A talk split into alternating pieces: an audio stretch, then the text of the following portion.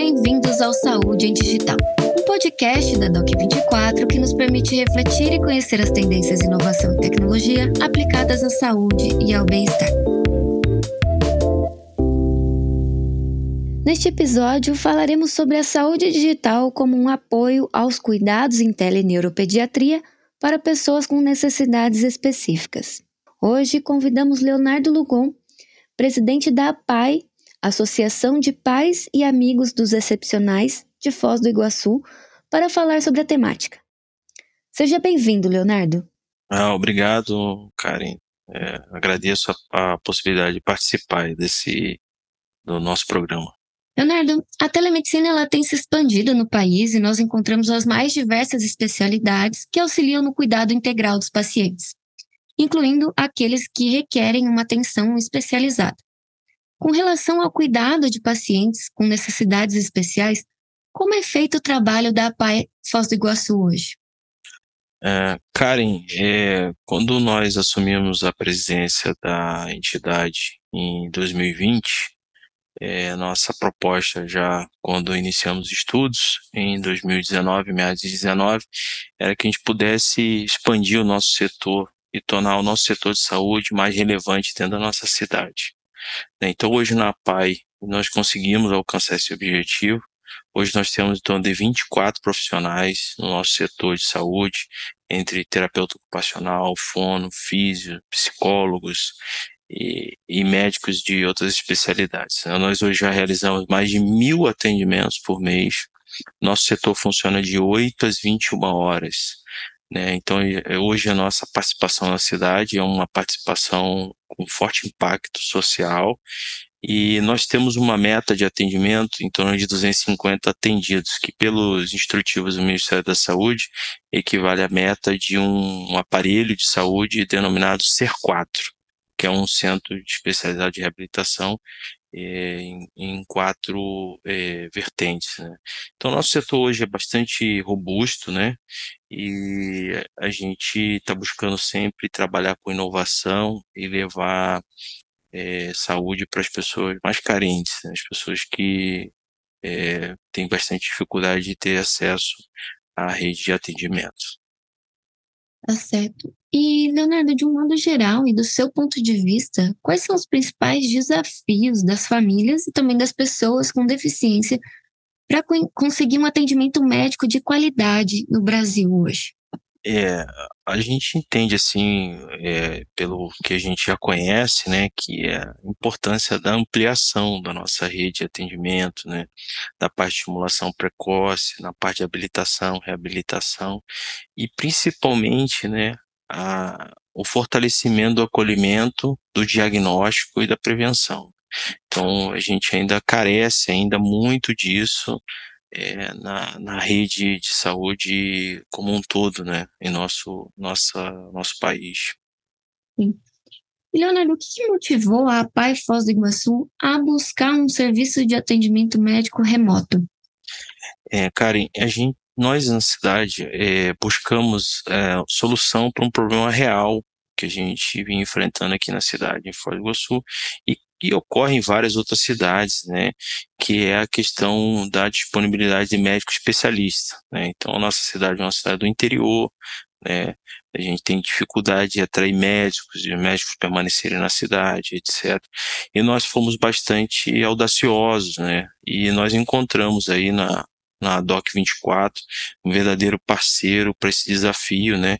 E nós criamos um protocolo de teleatendimento juntos, né, em que a gente pudesse atender a necessidade específica da PAI e e também é, conseguindo aí desenvolver um trabalho bacana profissional junto com a DOC. Então foi, foi uma união de, de esforços né, para buscar resolver um problema real que a gente tinha, que era a falta desse médico especialista, né, um neuropediatra aqui na cidade, a escassez desse profissional.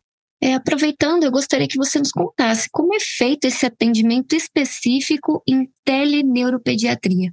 Então, é, cara, nós, é, nós criamos um fluxo de atendimento específico, né? Então, é, nós temos uma psicóloga que é a responsável técnica na entidade pelo nosso projeto, né? Então, a, as famílias que precisam né, desse diagnóstico, né, desse acompanhamento com o neuropediatra, né, muitas vezes encaminhada pela própria escola, né, pela própria, é, por outros profissionais, terapeutas, etc. Ela, a família entra em contato com a nossa entidade, né? Aí a nossa entidade solicita documentações que a criança tem, né? Por exemplo, relatórios é, pedagógicos da escola, né? Então, da equipe pedagógica da escola, é, relatórios dos terapeutas que fizeram os primeiros atendimentos, ou de outros profissionais pelo qual a criança já passou, talvez um clínico geral e etc.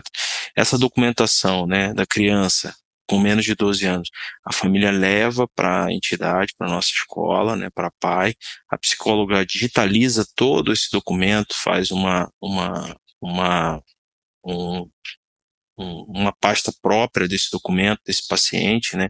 A gente faz o upload desses documentos na plataforma da Doc24, né, no momento do agendamento, e a doutora é, quando abre a consulta, ela já tem uma análise prévia daquela, daquele paciente. Então, ela já consegue ter uma é, informações, né, de um histórico daquela criança, né, do que já aconteceu com aquela criança, que é, né, por onde ela já passou, né, quais tipos de profissionais, as análises iniciais que, que os terapeutas fizeram, né, as características que o comportamento que ela apresenta na escola, né.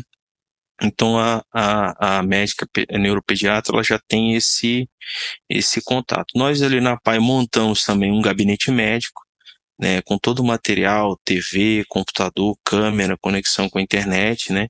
Então os pais eles vão à consulta, né, junto com a criança no momento no dia agendado, né? E a, a nossa profissional a psicóloga, né, que é responsável, ela fica é, à disposição para apoiar, né, ou a doutora a neuropediatra ou a própria família naquela, naquela situação. E a partir daí a consulta se desenrola de forma muito natural, como se fosse um consultório, né? Então, é, como fosse um consultório presencial, né? Então, a médica, é, é, os profissionais da DOC sempre bastante atenciosos, né? E a gente tem é, tido muito sucesso aí nessa, nessas consultas que a gente tem realizado com a nossa profissional de neuropediatra. Muito bom, Leonardo. E o que mudou, né? Quais foram os principais resultados que vocês perceberam após a implementação desse serviço de saúde digital? E como foi a aceitação por parte dos pais? É, então, inicialmente, né, existe uma resistência muito grande a essa questão da consulta em telesaúde, né.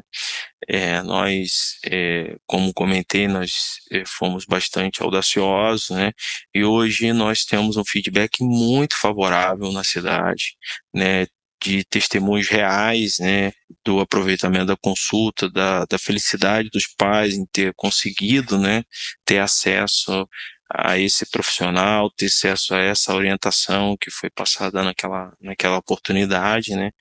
E assim, de forma muito objetiva, sabe, cara? Eu, eu, é, eu fico muito feliz porque é a realização nossa de um sonho, né, de conseguir democratizar né, o serviço de medicina, né, e a gente conseguir levar essa cons a consulta de um especialista, né, a pessoas muito carentes, e, que muito precisa, né, e que talvez dificilmente ou nunca teria acesso a, a, esse tipo de especialista, tendo em vista a escassez do profissional, né? Então, aqui na nossa região. Então, a gente é, fica muito feliz, assim, e temos tido é, um feedback muito favorável mesmo é, no, nosso, no nosso projeto. Ah, com certeza, né? Acho que um dos propósitos da telemedicina é romper essas barreiras de acesso mesmo à saúde, né? Conseguir alcançar o maior número de pessoas possível. E Leonardo, aproveitando também, né? É, como você acredita que será o futuro dessa saúde, né? Como a saúde digital pode contribuir com as pessoas com necessidades específicas? Como você enxerga esse futuro? Olha, é, Karen, eu, eu, eu tenho é, muita certeza de que é, a telesaúde ela é uma forma de conseguir democratizar a saúde, né? Que a gente consiga levar, né? é, os mais profundos rincões assim do nosso país. E o nosso sonho, né, como entidade de garantia de direitos, né, da pessoa com deficiência, a, a nossa entidade que já tem mais de 45 anos atuando é, nesse trabalho de garantia de direitos, é que a, é, todas as entidades, né, seja da rede A Paz ou congêneres, né, é, pudessem levar esse serviço a essas pessoas que mais precisam. Né. Eu, assim, entendo que é vital importância, né, a gente democratizar e levar esses serviços especializados, né, ao mais é, ao mais distante, né, dos, dos municípios, né. Eu acho que é o nosso sonho, né? Eu acho que tem tudo para dar certo e a gente conseguir concretizar. É, a gente agradece muito, né? E está muito feliz com o nosso projeto e a nossa perspectiva de que a gente consiga é, colhendo frutos aí, né? E, e resultados muito positivos. Bom, Leonardo, é, encerro o nosso bate-papo aqui. Agradeço muito o seu tempo, a sua participação. Esse projeto é realmente muito bonito e com certeza ainda vai, vamos levar né, saúde para muito mais pessoas. Obrigada, Leonardo, pela sua participação. Se você quiser acrescentar algo mais, fica à vontade. Tá bom, cara, eu agradeço muito, né? Agradeço também a toda a equipe da PAI, né? Que tem feito muita diferença, nossa equipe tem trabalhado demais, né? E a gente tem realizado muitos projetos de forma simultânea, né? Paralela e com resultados muito favoráveis. A equipe de, de especial é, profissionalismo, né? Também agradecer ao pessoal da DOC, né? Todo o trabalho que foi feito, essa parceria muito bacana, e a gente conseguiu desenvolver aí um projeto muito bacana que pode servir de referência para aplicação em várias outras entidades ou empresas, né? E agradecer mesmo, assim, nós estamos à disposição e seguimos em frente, assim, sempre buscando realizar o melhor possível para o bem de todos. Tá bom? Um abraço, Deus abençoe muito, tá bom? Obrigada, Leonardo.